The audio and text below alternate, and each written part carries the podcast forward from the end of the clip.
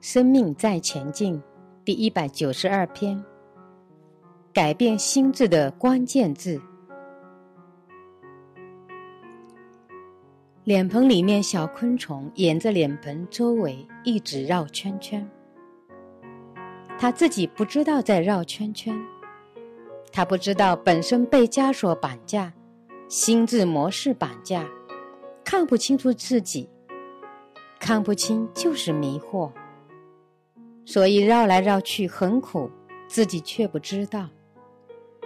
所以日子重复过，问题重复扰。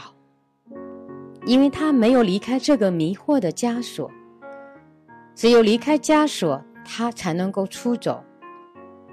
中国字的奥妙在于一个字取代了之后，整个意思就不同了。一个家被家取代了，碳被硅取代了。就完全不同了。去看看你的心智模式，你的某些定见想法，把某个关键的 keyword 关键字拿个更好的东西取代它，会有很多不可思议的看见，会有豁然开朗的体悟。这是一种回去修炼的方法。哪些心智模式？一直在我们身上回放，而我们却不知道，这份心智模式的觉察比过去我们所修炼的觉察更加高深。过去只修炼情绪、念头、想法、所说所做，现在要觉察念头有没有分别心，自己念头串联起来的心智是什么样的，就是进一步的觉察。觉察到自己心智模式里面哪些关键字，这些关键字换掉之后，所产生的心智模式会变成不同的形态出来，不同的风光。所以过去我们很多人，人生遇到挫折的时候，他没有觉察，死不认错，不想改过，还耍脾气，还要死给你看。直到实在活不下去，再不修正就死路一条了，才修正改变。过程中，慢慢的，他的惯性又来了，又不想改变了。人生就这样起起伏伏。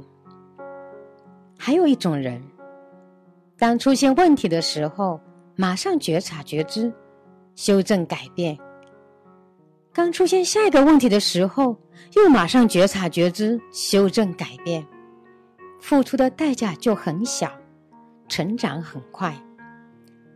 还有一种人，打开觉察，发现自己的起心动念念头不对，因等于果，不会让事情发生，马上修正。菩萨是为因修因的，众生是怕果。总是在果上绕，念头不对，马上觉察不对，忏悔、处理、关照，打开觉察，深入觉察，入心性觉察，曲线都不同。没有觉察就死给你看。各位的觉察的层次达到没？心智模式慢慢去理解。然后可以改变心智模式，先从取代开始，就好像离家出走，关键字一改变，心智马上不一样。抛家舍业一改变，马上心智模式不一样，很好玩吧？坚持了四五十年的念头，经过了这三天发生了改变，修行很刺激呢。谁说修行是老人的事情？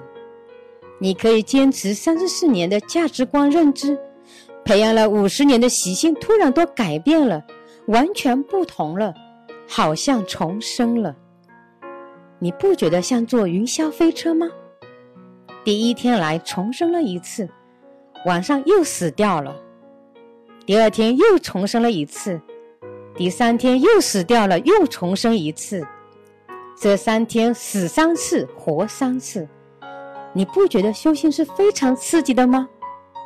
它可以颠覆你累世的观点，颠覆你这一世所养成的很多的观点。所以修行真的是超级好玩，比做生意还好玩。